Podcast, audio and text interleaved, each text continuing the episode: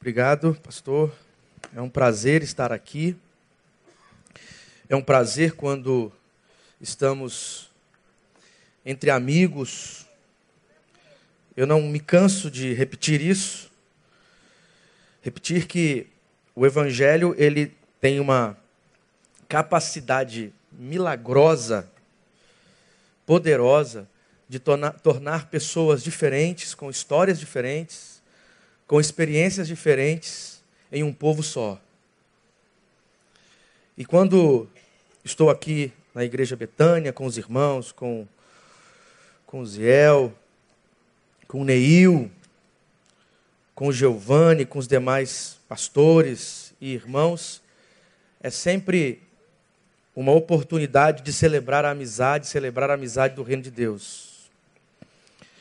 Pastor Neil disse que você talvez estivesse esperando ele pregar, mas na próxima eu deixo essa barbichinha aqui, ó, para ficar mais parecido. É, vai ficar branca daqui uns 30 anos. Mas é sempre bom estar aqui, é sempre uma oportunidade abençoadora, não só para quem me ouve, mas para mim também, porque eu sou assim fã dessa comunidade, de verdade, por tudo que Deus tem feito através de vocês, pelo ministério desta comunidade de fé. Eu acompanho e estarmos conversando hoje. Eu vejo a igreja Batista Betânia, a igreja Betânia, como uma ilha, sabe? Uma ilha. E eu creio que Deus fará ainda coisas maiores. Amém? Vamos abrir a Bíblia no livro dos Salmos. Salmo 144. Em alguns em algumas traduções, em algumas edições, esse texto estará no 143. OK? Por conta da diferença da marcação à luz da Septuaginta, nós temos algumas diferenças aí, dependendo da, da versão. E eu quero ler os dois versos que se encontram no centro do salmo, no imo ali do salmo. Os versos 3 e os versos 3 e 4.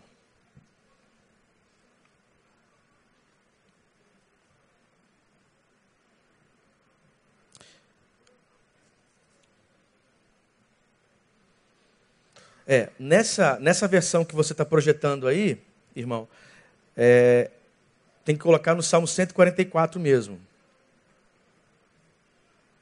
Isso. Verso 3 e verso 4.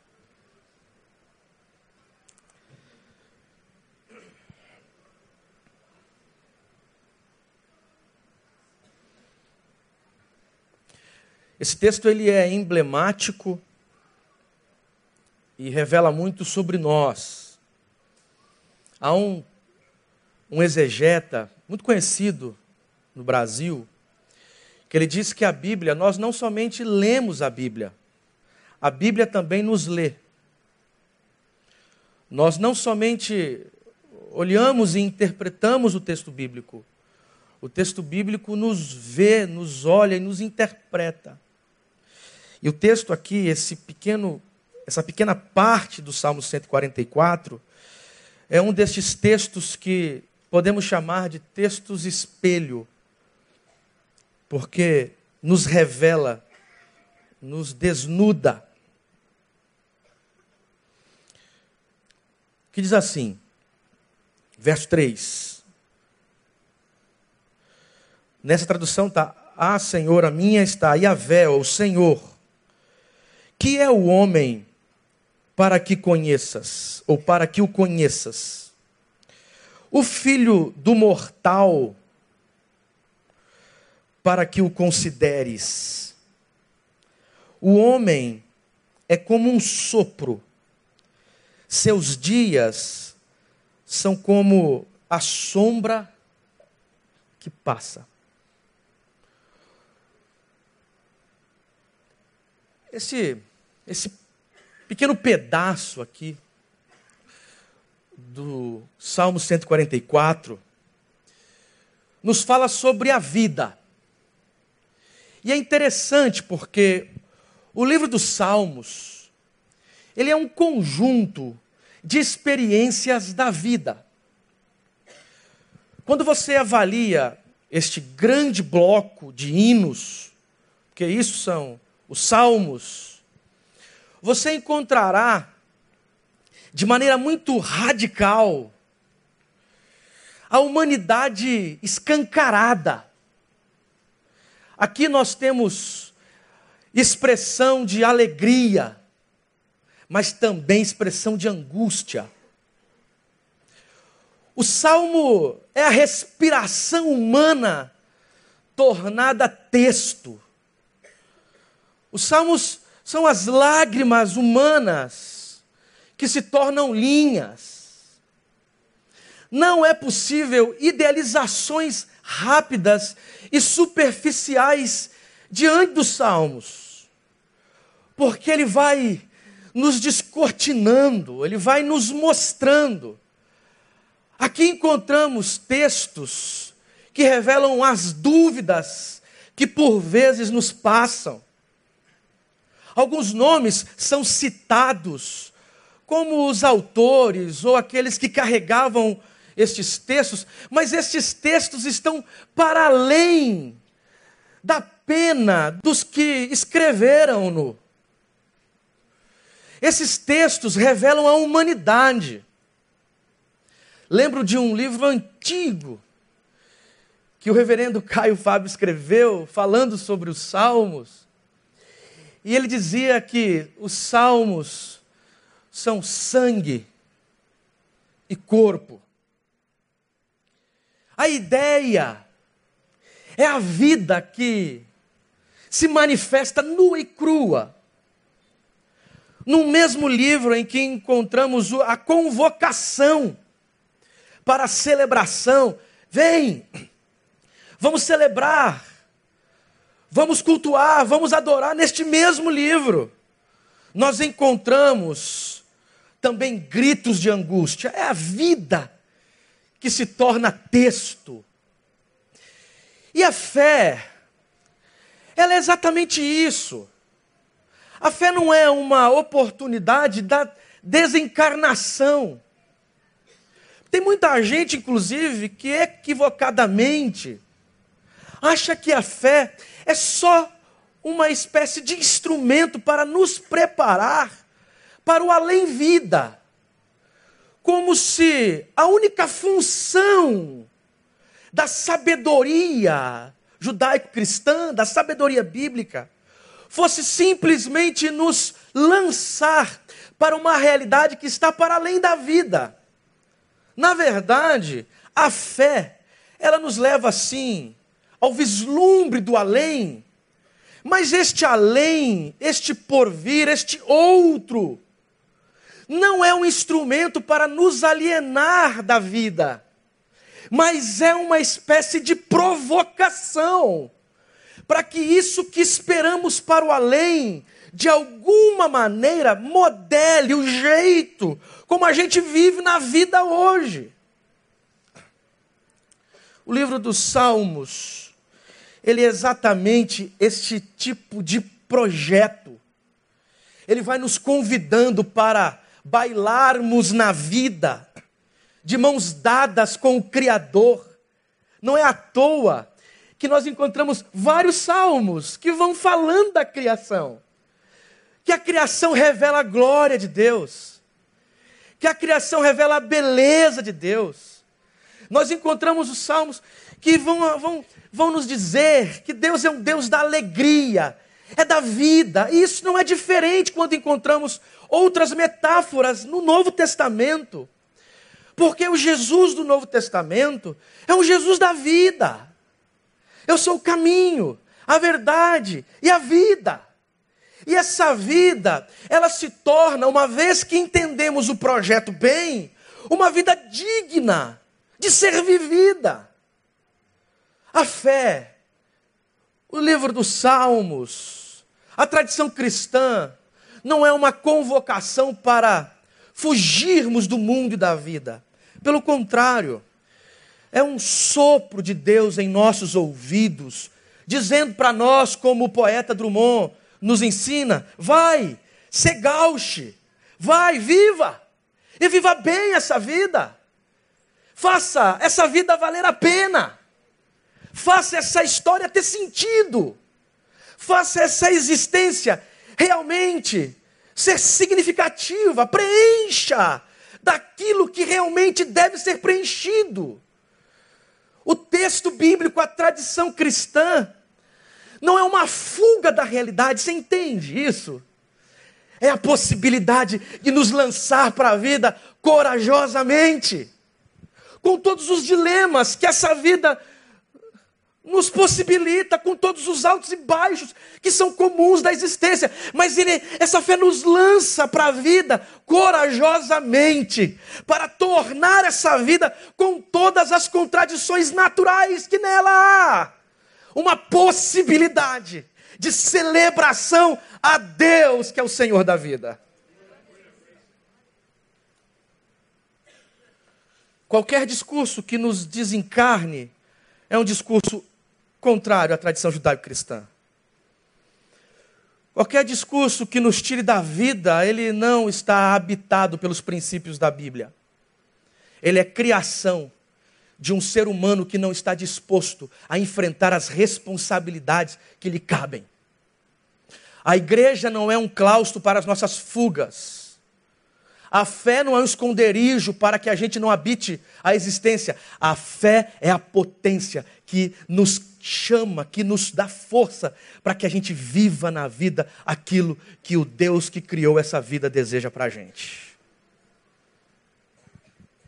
E quando a gente olha esses salmos aqui, esse salmo aqui, ele, ele, ele é interessante porque nos primeiros versículos, ele está falando de rocha, de batalha, de dedos para a guerra, de fortaleza. Nos versos posteriores, versos 5, 6 e diante, está falando de Avé descer do céu, está falando de Davi. Provavelmente, o lugar vivencial deste texto fosse a corte, um ambiente da monarquia. É por isso que o nome de Davi aparece aqui.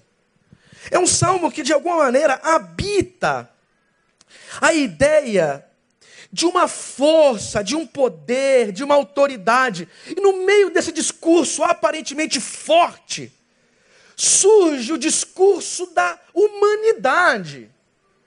E esse discurso da humanidade dos versos 3 e 4 é como se fosse uma sabedoria comum que reaparece em outros lugares do texto bíblico. Por exemplo, lá em Jó, no capítulo 8, verso 9, ele afirma: a nossa vida é como uma sombra. Se você leva em consideração esse texto, ele é uma espécie de lugar comum, de uma sabedoria sobre a humanidade que o texto bíblico, que os textos bíblicos preservam. Bom, se a vida é como um sopro, para você ter ideia, lá em Tiago, no capítulo 4, diz que é como uma neblina que aparece por algum tempo e logo se dissipa. Ela é fugite. Ela vem e vai. Essa vida que é tão passageira, mas ao mesmo tempo tão preciosa, tão importante, tão, necess, tão necessária, por mais que seja rápida, que corra, que passe logo.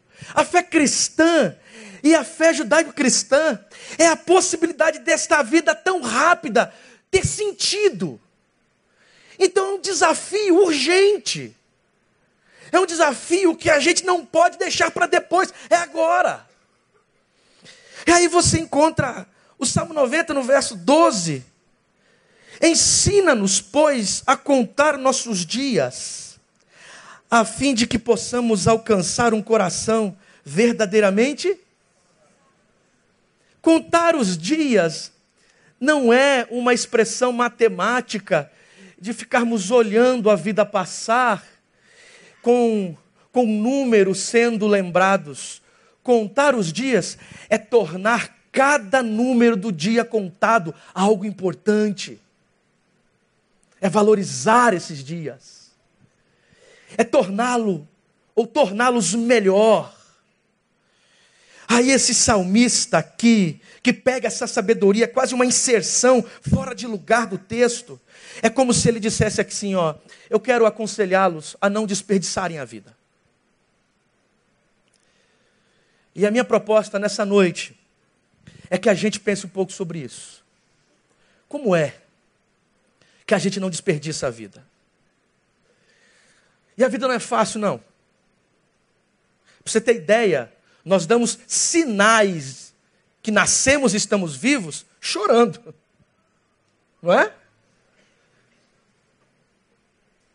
Clarice Lispector, em seu livro A Hora da Estrela, que é um livro radical e humanamente radical, humano, demasiadamente humano, ela diz assim: a vida é como um soco no estômago. E é mesmo, né, irmão? Jesus também nunca nos enganou. Ele nunca nos ofereceu nada além da vida, mas uma vida em abundância. A outra poetisa diz assim: a vida, a vida só seria possível se recriada. Aí a fé cristã vem e começa a nos instruir para que essa vida tenha sentido. E o salmista vai nos apontando coisas. E olhando o texto, levando em consideração o que aqui está, eu acho que uma das coisas que saltam aos olhos sobre a vida e que esse texto nos instrui é que a gente precisa reconhecer de uma vez por todas. E é difícil hoje em dia, com esses discursos que nos cercam, a gente precisa reconhecer a nossa fragilidade. Nós vivemos em um tempo da força, dos superpoderosos, dos, su, dos super-homens, super-apóstolos. Então é um negócio esquisito isso, inclusive. Vamos lá, vamos na escala, ó. Porque tem uma hierarquia espiritual, né, para força. No mundo da, da fé. Diácono, presbítero, pastor, bispo, apóstolo, pai apóstolo, quarta pessoa da Trindade.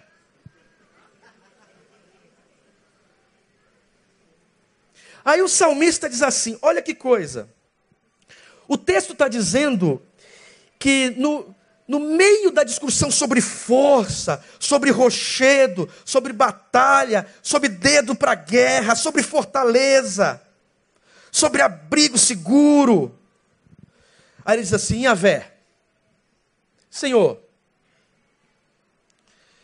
o que é o homem para que o conheças? A expressão é iadá. Iadá é o que é o homem para que o Senhor leve em consideração. Aí, numa frase que dá sentido à frase anterior, e o filho do mortal, para que o consideres.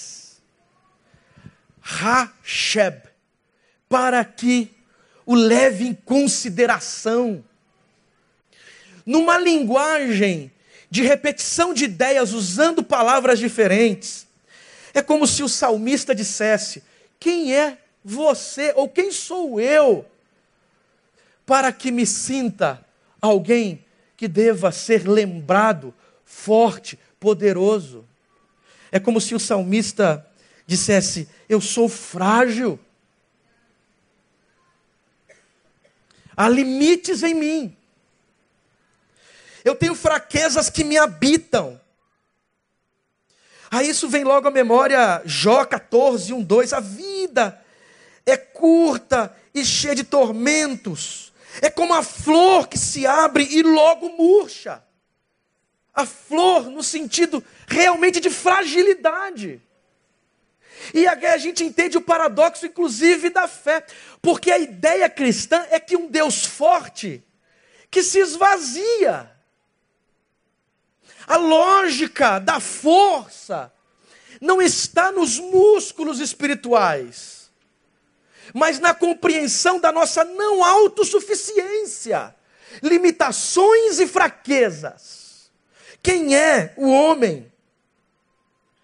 Aí o Salmo 39, verso 5 diz: Mostra-me meu fim, a medida dos meus dias para eu saber quão frágil eu sou. Aí nós vamos olhando os grandes homens, que nós chamamos os grandes homens no texto, na Bíblia, na tradição judaico-cristã. Homens que o tempo todo mostravam, sem qualquer tipo de receio, as suas fragilidades. Textos como esse não abrem espaço mais para qualquer discurso triunfalista. Não permitem mais que a gente crie um ambiente religioso que exija do outro uma força que não habita a própria humanidade. A gente olha a história de João Batista, o grande João Batista. O texto diz que quando ele está preso, ele entra numa crise profunda e crise de fé. Ele envia os seus discípulos até Jesus para perguntarem a Jesus se Jesus realmente era aquele que deveriam esperar ou haveria outro. Que é isso aqui, gente? É a humanidade de João Batista latejando em seu pedido. O grande João Batista teve dúvidas. O mesmo, o mesmo que em textos anteriores contemplou a apoteótica manifestação de Deus, dizendo que aquele era o seu filho amado.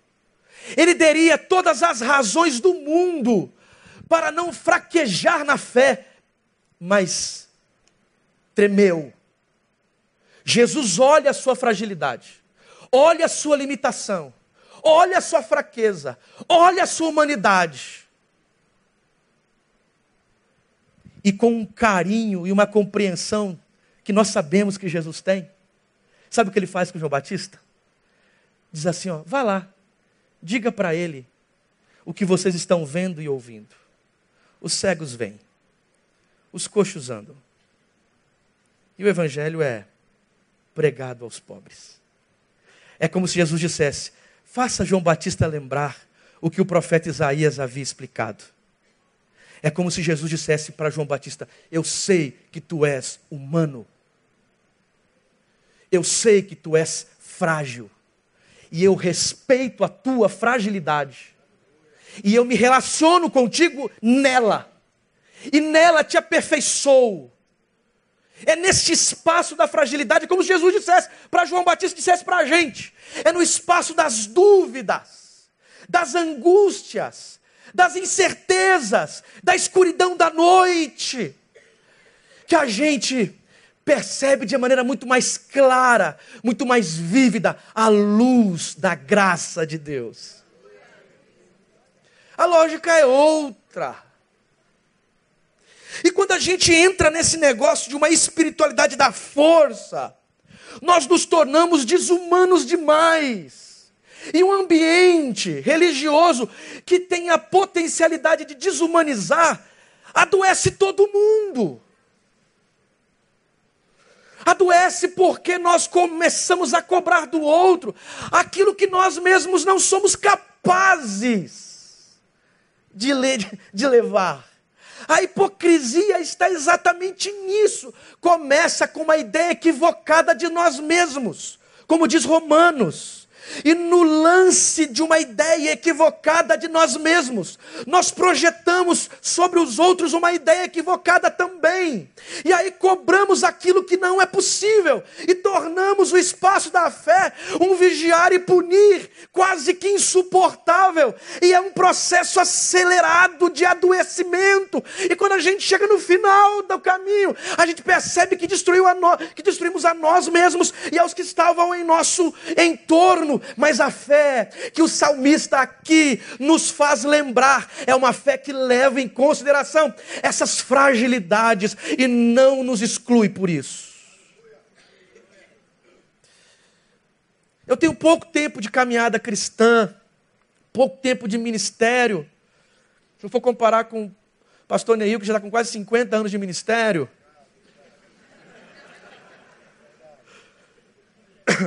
A esposa só tem 20.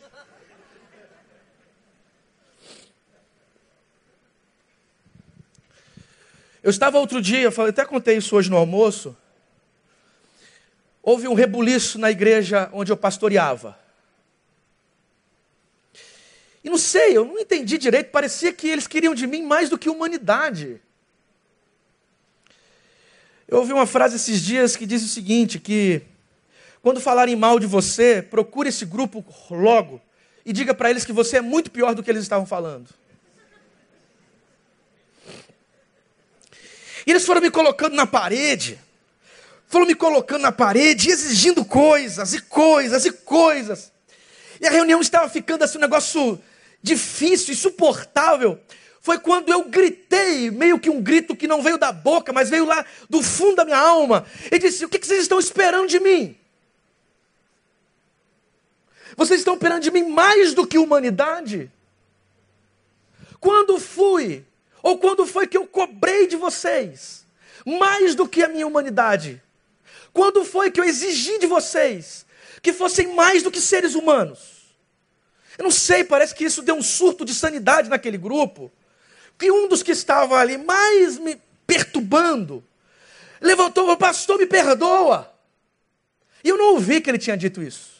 Eu estava tão atordoado com, aquela, com aquele, aquele negócio, com aquela desumanização. É minha filha ali, é minha esposa ali. E eu querendo que minhas filhas saíssem dali, porque eu disse assim: eu não quero que as minhas filhas acreditem que a igreja é um lugar de desumanização. Então pedi para que elas saíssem dali. Aí o pastor que estava comigo disse: Kenny, você não ouviu o que o cara falou, não? Não ouvi, não. O que, que ele disse? Ele disse assim: ó, que ele está te pedindo perdão. Perdão? Eu não dou perdão a ele, não. Eu beijo os pés dele. Eu desci e beijei os pés do cara. Para dizer para ele o seguinte: nós somos frágeis. Nós somos seres humanos. Nós somos fracos. Nós somos limitados. Nós somos cheios de altos e baixos. A gente tem certeza no momento, depois a gente larga tudo. E isso não nos faz menores diante de Deus, pelo contrário, é na fraqueza que nós somos então trabalhados, melhorados, aperfeiçoados. Eu quero te convocar esta noite a não viver o coitadismo não é isso, mas é se olhar no espelho e poder dizer com coragem: Senhor, quem é o homem para que dele se lembres? Eu sou homem e estou aqui rasgado diante de ti, numa vida que por vezes não a entendo, mas mesmo assim eu continuarei contigo fiel à tua vontade.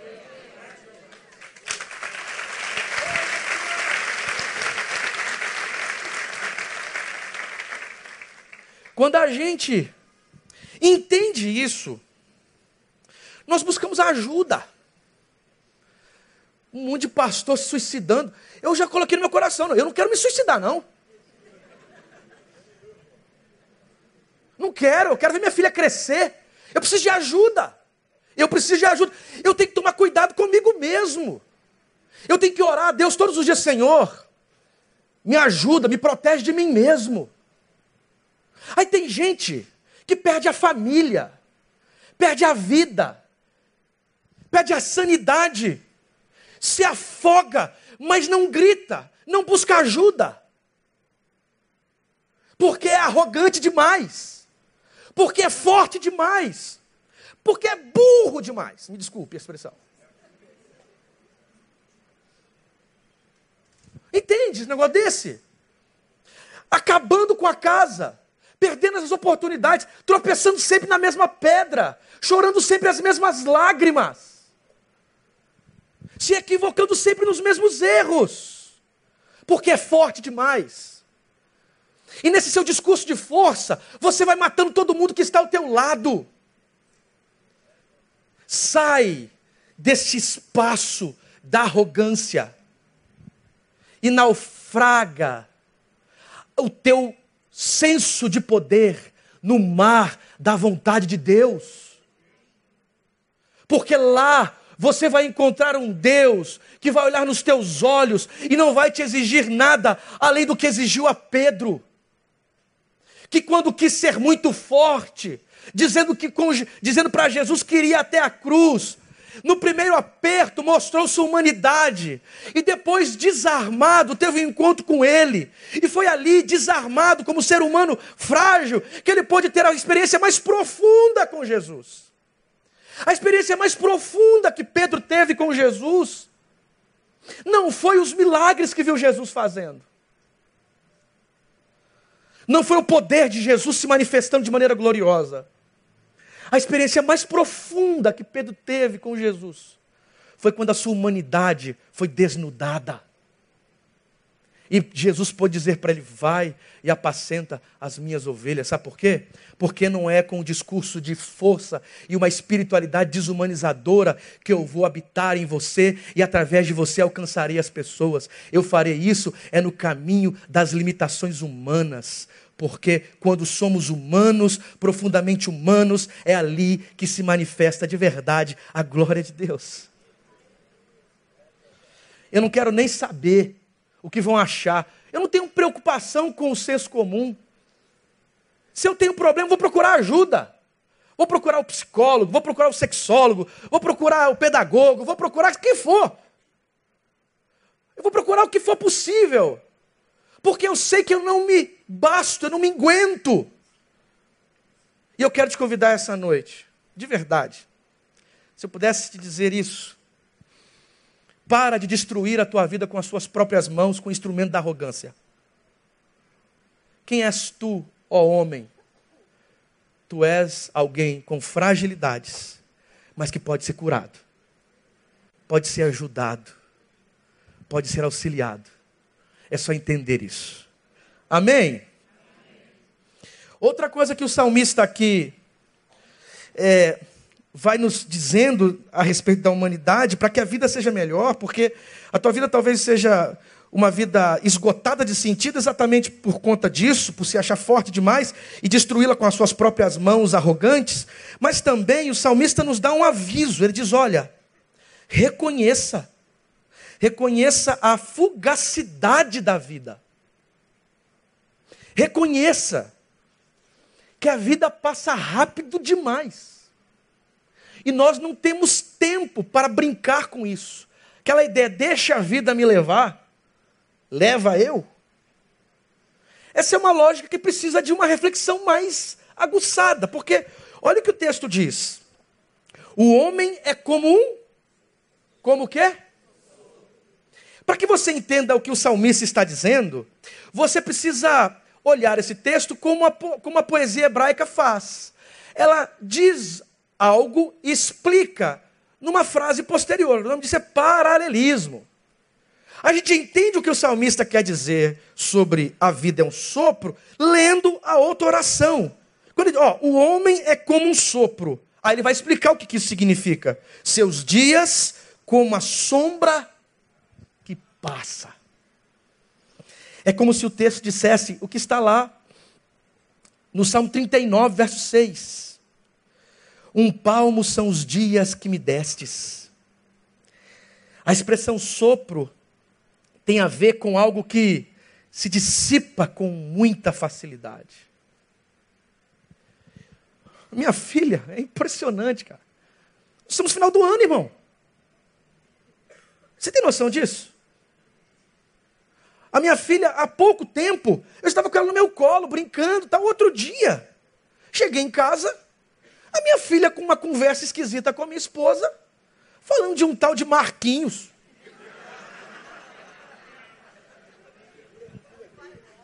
Marquinho, Marquinho, não, não. Tem nenhum Marquinho aqui não, né? O meu menino, cara, o Roger. O Roger, o Roger, tem, o Roger até há pouco tempo. Eu estava no hospital com ele, celebrando o seu nascimento.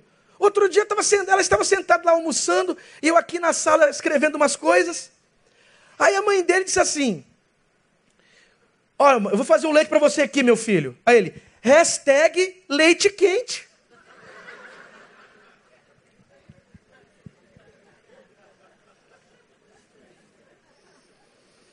A vida passa rápido demais.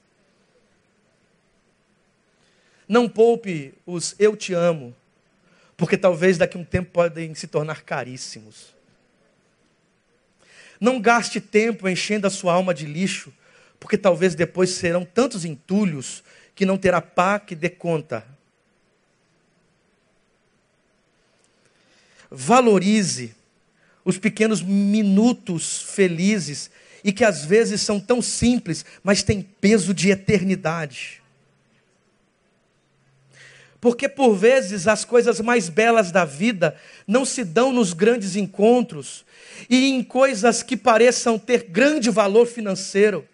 A verdade é que as coisas mais belas da vida e que nos dão mais sentido estão do nosso lado, gritando por atenção, e a gente deixa passar como se nada significasse. A gente ganha o mundo inteiro, a gente ganha as pessoas do mundo inteiro, e nós perdemos aquelas que mais nos importam. A gente salva a nação e perde a casa. a gente ganha o universo e perde o quarto. A vida passa rápido demais. Então, cada instante tem que ser vivido com uma celebração. Eu, quando eu estava lendo esse texto, me veio assim na cabeça um poema, um poema da Cecília Meirelles. O título do poema é Retrato. Olha isso. Eu não tinha este rosto de hoje, assim calmo, assim triste, assim magro, nem estes olhos tão vazios, nem o lábio amargo. Eu não tinha estas mãos sem força, tão paradas e frias e mortas. Eu não tinha este coração que nem se mostra eu não dei por esta mudança tão simples, tão certa, tão fácil. Em que espelho ficou perdida a minha face? Em que espelho ficou perdida a minha face? A poeta olha para o espelho, vê que o, que o tempo passou tão rápido. Ela não levou a sério que o tempo passa. E essa face se perdeu e agora ela busca onde está porque não deu conta de viver a vida na profundidade necessária. Quando eu li esse poema, eu disse: Senhor Deus, que a minha face não se perca nos espelhos da vida, mas que o espelho reflita sempre a minha impossibilidade diante das coisas, para que eu possa viver a vida melhor. Deus, que o teu Espírito torne a minha vida a possibilidade de, no final, quando chegar lá no final do, do caminho, eu possa olhar para trás e dizer: Não, eu não me perdi nos espelhos da vida. Cada momento, cada sorriso, cada eu te amo, cada perdão, cada misericórdia, cada serviço, eu fiz com intensidade necessária para a glória deste Deus que fez a vida.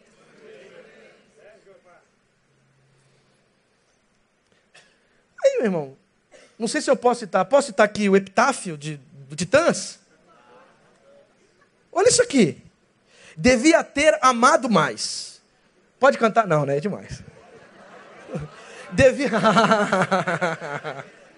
devia ter amado mais, ter chorado mais, ter visto o sol nascer, devia ter arriscado mais, e até errado mais, ter feito o que eu queria fazer, queria ter aceitado as pessoas como elas são, cada um sabe a alegria e a dor que traz no coração. O acaso vai me proteger enquanto eu andar distraído? O acaso vai me proteger enquanto eu andar? Devia ter complicado menos, trabalhado menos, ter visto só. Irmão, isso aqui é uma pregação. Eu quero te convidar a alguma coisa aqui. Daqui a pouquinho esse culto vai acabar. Espero, né? Eu vou entregar a palavra. Não deixe passar nenhum minuto para que você faça o que tem que fazer.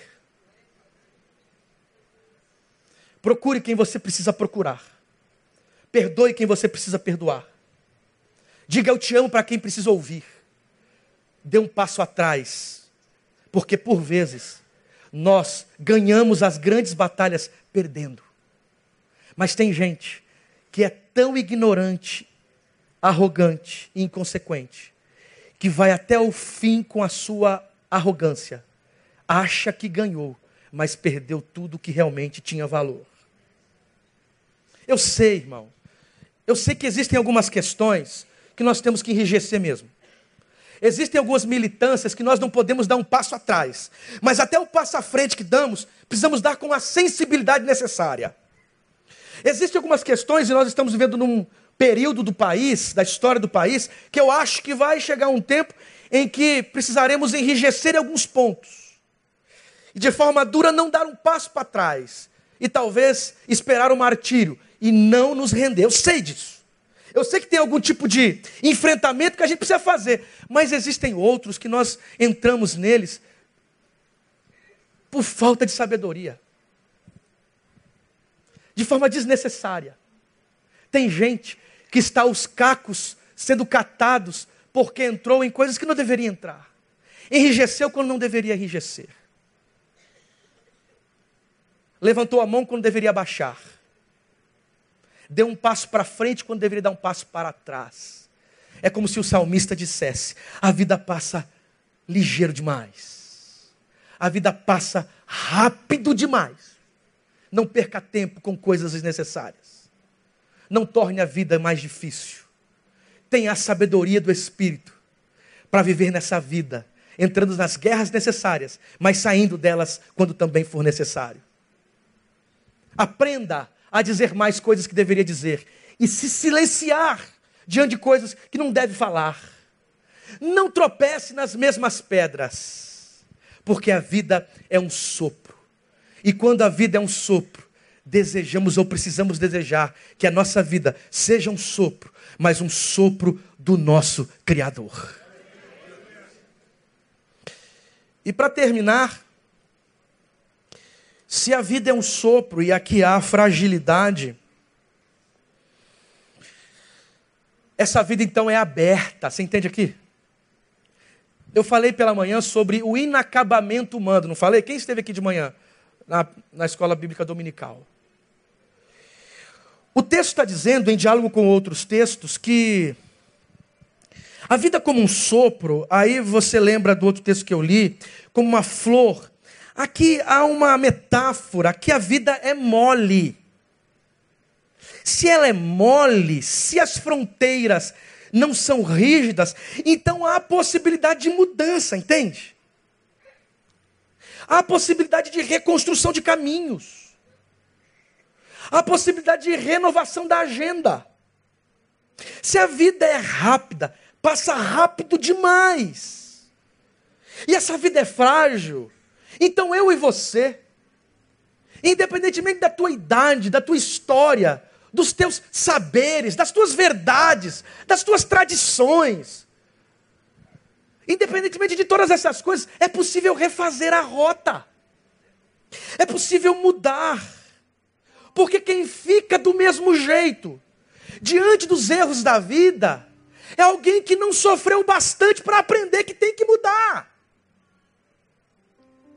Existem algumas pessoas que me procuram para uma conversa, cheio de autocomiseração, que a única resposta que eu tenho a dar é: aprendeu? Muda. Só que tem gente que é tão rigorosamente ignorante que não consegue se abrir para as mudanças. Continua do mesmo jeito, errando da mesma forma desvalorizando o que tem que, que, tem que ser valorizado do mesmo, do mesmo, no mesmo caminho. O salmista, quando diz, olha, a vida é como um sopro, ele também está dizendo para a gente assim, ó, então aproveita logo e muda. Muda logo. Nós falamos de um novo nascimento. Novo nascimento é uma nova reconstrução. O símbolo do batismo é o novo. Veja, olha que interessante. Michel inclusive, nos explica isso, que em todas as tradições, de alguma forma, tem isso você mergulha na água, não é assim? Os batistas, pelo menos, né? Mergulha na água. Quando você mergulha na água, é como se você descesse ao não forma, ao nada. No mundo antigo, a água era lugar da não forma, do caos. Aí quando você mergulha na água e levanta, é como se um novo ser começasse a ser construído. É um novo caminho, é um novo horizonte, é uma nova possibilidade. Meu irmão, o evangelho que a gente serve é o evangelho que grita em nossos ouvidos a fragilidade e nos convida a mudanças profundas. Talvez a sua vida está aqui só os cacos, porque você não tem aproveitado como deveria aproveitar, não tem colocado como prioridade o que deveria colocar. Esta noite eu creio mesmo que se você levar em consideração isso, é possível que mudanças aconteçam. De verdade, o novo surja e a vida se torne de verdade uma celebração. Só que dói demais. Mudanças doem. Mudanças geram, às vezes, cicatrizes. Mas se você estiver disposto essa noite de levar a sério mais a tua vida e as pessoas que te cercam, buscar o que precisa ser buscado, tirar o que precisa ser tirado, colocar o que precisa ser colocado, falar o que devia falar, brotar mais eu te amo para aqueles que estão aí ansiosos em ouvir isso. Eu acredito que o novo caminho poderá se abrir. Mudar a agenda, mudar os horizontes, mudar, mudar. Não há ninguém pronto. E se nós não estamos acabados, o Deus que nos criou, de mãos dadas com a gente, vai nos ensinando, nos ajudando e nos transformando naquilo que Ele deseja que a gente seja, e a vida de verdade será uma verdadeira celebração. Você crê nisso? Então fique de pé.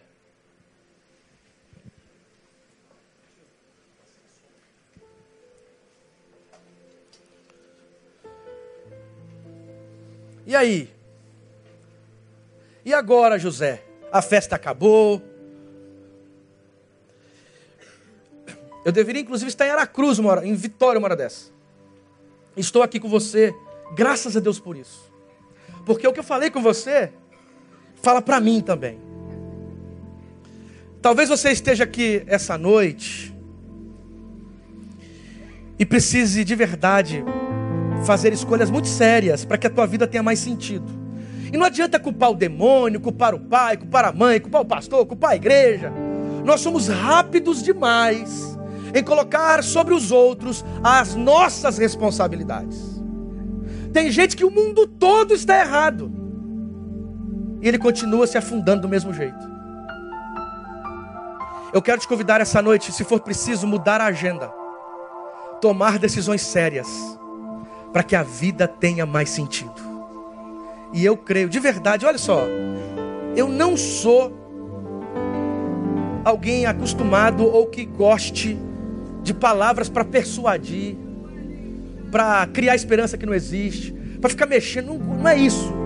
Eu acredito que a gente, de verdade, é possível que a gente faça mudanças sérias com escolhas radicais que tomamos. Há possibilidade ainda das coisas serem refeitas e a vida ter mais sentido. Se você não está aguentando, irmão, pede ajuda. Se não está dando, pede ajuda. Se sai do teu controle, pede ajuda. Quem você pensa que você é? Ah, mas eu estou no Itaú. Não importa onde você esteja. O que importa é a sua existência ter sentido. E eu creio que quando nós nos dobramos diante da nossa humanidade, Deus, em Sua divindade, pode restaurar todas as coisas. E eu quero orar com você. Feche os olhos. Quero orar com você. Eu quero orar com você e essa oração eu gostaria que você a fizesse com a seriedade necessária, porque a vida é como um sopro, porque a vida passa, porque Deus é o Deus da vida, e uma vida em abundância, e uma vida que tem sentido, e uma vida que vale a pena viver. Talvez tenha gente aqui que tenha perdido, inclusive, a esperança de vida. Ô oh, meu irmão, ô oh, minha irmã, eu não sou melhor do que você, porque essa mesma angústia que te cerca me cerca também, e eu posso sucumbir a qualquer momento. É por isso que eu não eu não evito, eu não finjo, eu grito, grita, grita essa noite. Mesmo. Procura quem estiver perto, pede ajuda.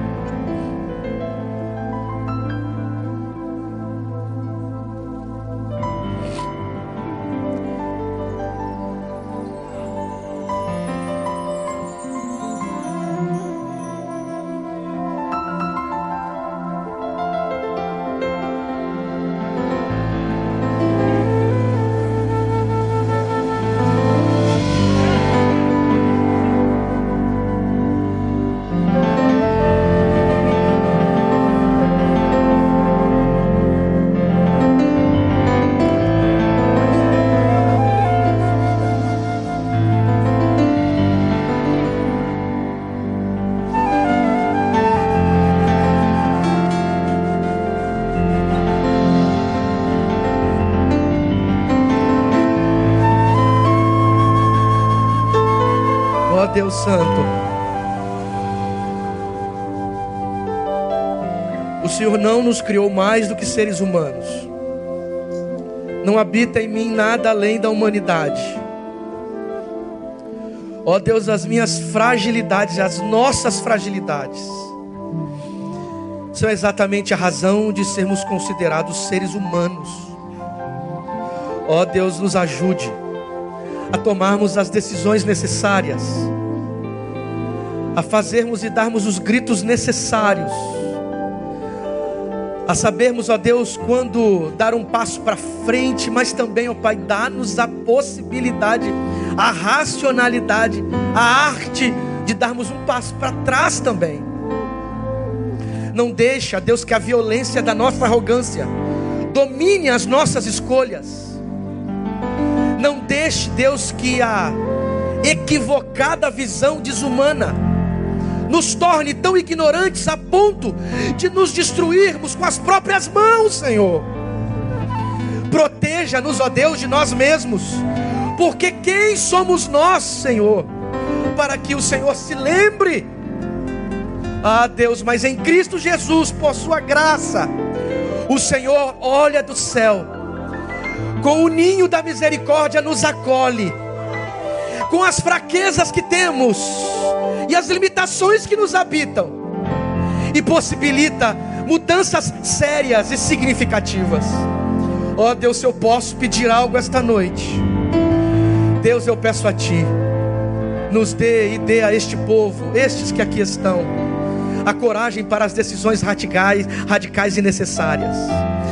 A, Senhor, a sobriedade para darem conta dos, dos momentos tão difíceis que, as, que a vida às vezes nos possibilita. Que diante da irracionalidade dos momentos difíceis da nossa existência, a luz da tua presença nos acalente, nos acalme.